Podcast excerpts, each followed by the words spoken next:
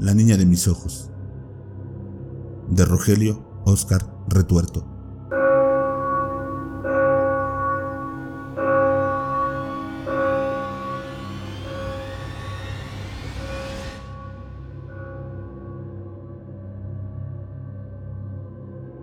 Jamás voy a olvidar la mañana en que me decidí a revelar la verdad oculta en la casa de los Abrahamson. Mi nombre es Amalia Cándida Vargas, hija de una pareja de mujeres de Villa Tesey, aunque nunca pude entender cómo me concibieron. En algún lugar del mundo debo tener un padre, un padre que me ocultaron desde el momento en que nací. Por eso portaba el deber moral de ayudar a Carlita. Fue en el verano de 1997 cuando tomé conciencia del gran secreto de los Abrahamson. En algún lugar tenían otra hija oculta a los ojos del mundo. Aquella tarde, mientras le servía el té en la playa de Villa Gesell, presté especial atención a los dichos de la señora Silvana. Ella pronunció una frase que golpeó como una brisa de acero. Le dijo al señor Pablo, Es la niña de mis ojos. Desde hacía dos años yo venía sospechando la existencia de Laura. No me pregunten por qué le puse ese nombre. Solo sé que me sonó natural para la hija oculta. Pero esa tarde habían desvelado el secreto ante mis ojos. Me quedé con la taza temblando en las manos. El plato en el que estaba apoyada se llenó de líquido humeante. La expresión en mi rostro me estaría delatando porque la señora Silvina me miró como si hubiera visto un fantasma y me preguntó, ¿Te pasa algo, Amalia? Yo le contesté como se contesta a un sargento. No, señora. A lo que agregué. Yo no sé nada de Laura. La señora Silvina se horrorizó. Aún lo recuerdo. Dejó el pote de crema sobre la mesa y se levantó de la reposera. Caminó hasta mí y me tomó de los hombros mirándome a los ojos, como si estuviera mirando a un marciano. Yo temblaba como un perro mojado bajo una nevisca. ¿Qué te pasa, querida? Me preguntó sin dejar de mirarme a los ojos. No sé nada de Laura. Le dije y me marché hacia el bar de la playa. Dejé la taza sobre la barra del bar y me encaminé con premura al baño. Entré y fui directo al espejo. Lo primero que hice fue mirarme los ojos. Los examiné y los volví a examinar. Respiré aliviada. No había nadie en mis ojos.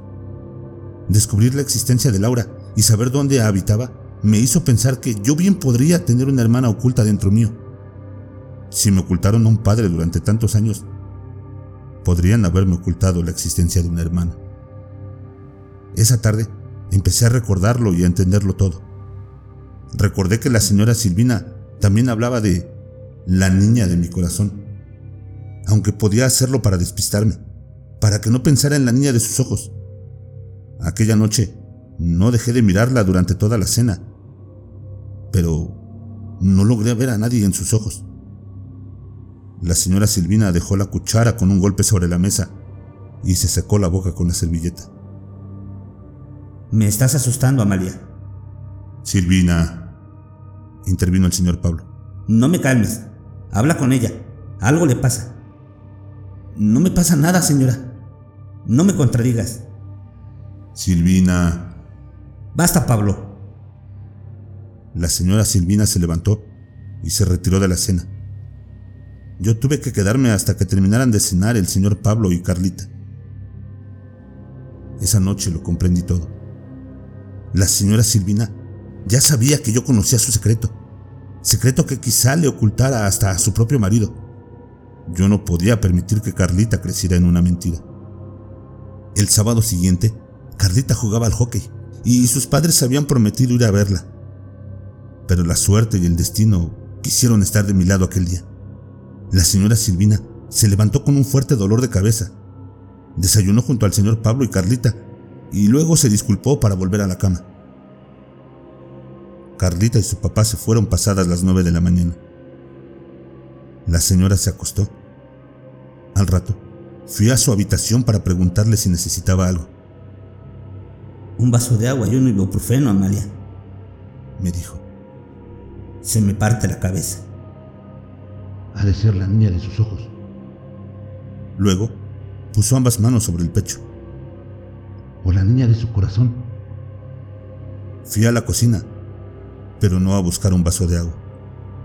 Volví a la habitación y noté que acababa de dormirse. Fue entonces cuando sentí que era el momento. Sin dudarlo, le clavé la cuchilla en el canto externo del ojo. Bien al borde, asegurándome de no matar a la niña. La señora Silvina pegó un salto en la cama y la cuchilla le ingresó hasta la mitad de la hoja. En ese momento quedó temblando sobre la cama. Después volvió a dormirse. Agarré la cuchara y le saqué el ojo. Pero detrás del ojo no había nadie escondido. Repetí el procedimiento con el otro ojo y nada. Me quedé pensando. Solo podía estar oculta en su corazón. Separar las costillas hasta llegar al órgano me llevó más de una hora. Tuve que quebrarle dos costillas con el cuidado que la situación ameritaba, para no dañar a Laura. Pero en el corazón tampoco había nadie. Me quedé pensando en la cagada que me había mandado. La muy hija de puta me había cagado. Se había burlado de mí, de Carlita, de todos. Eso me hizo montar en cólera. De más está decir que la despanzurré como un pollo, buscando a la niña.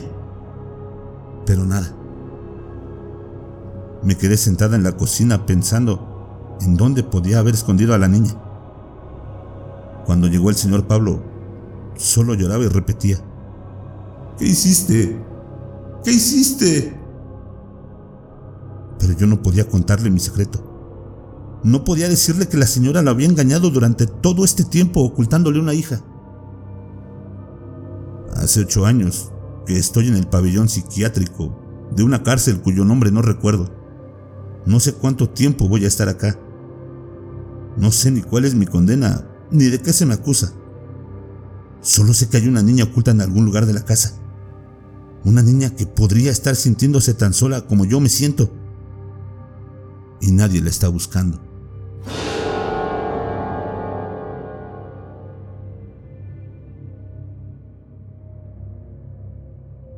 Ausencia. De Rogelio Oscar Retuerto.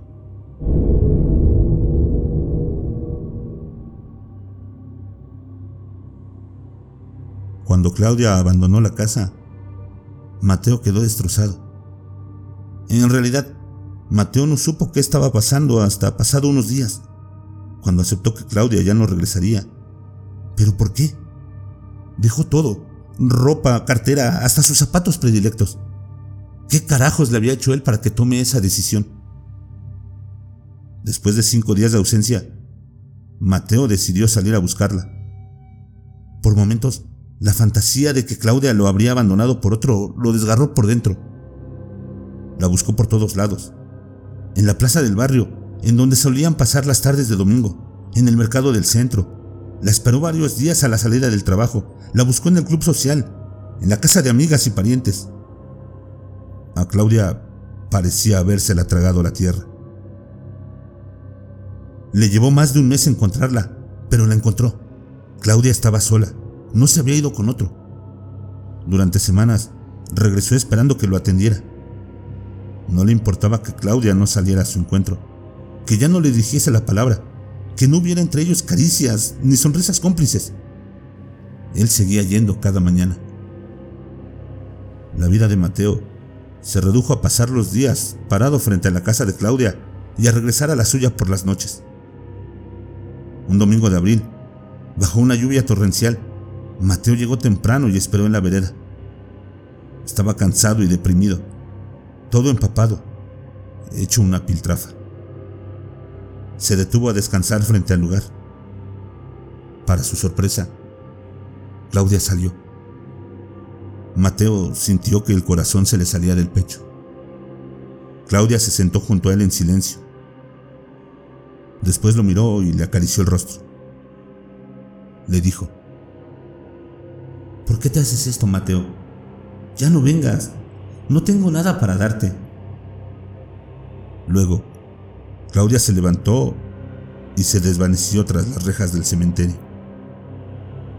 Mateo solo atinó a mirarla con tristeza. Entonces, aulló.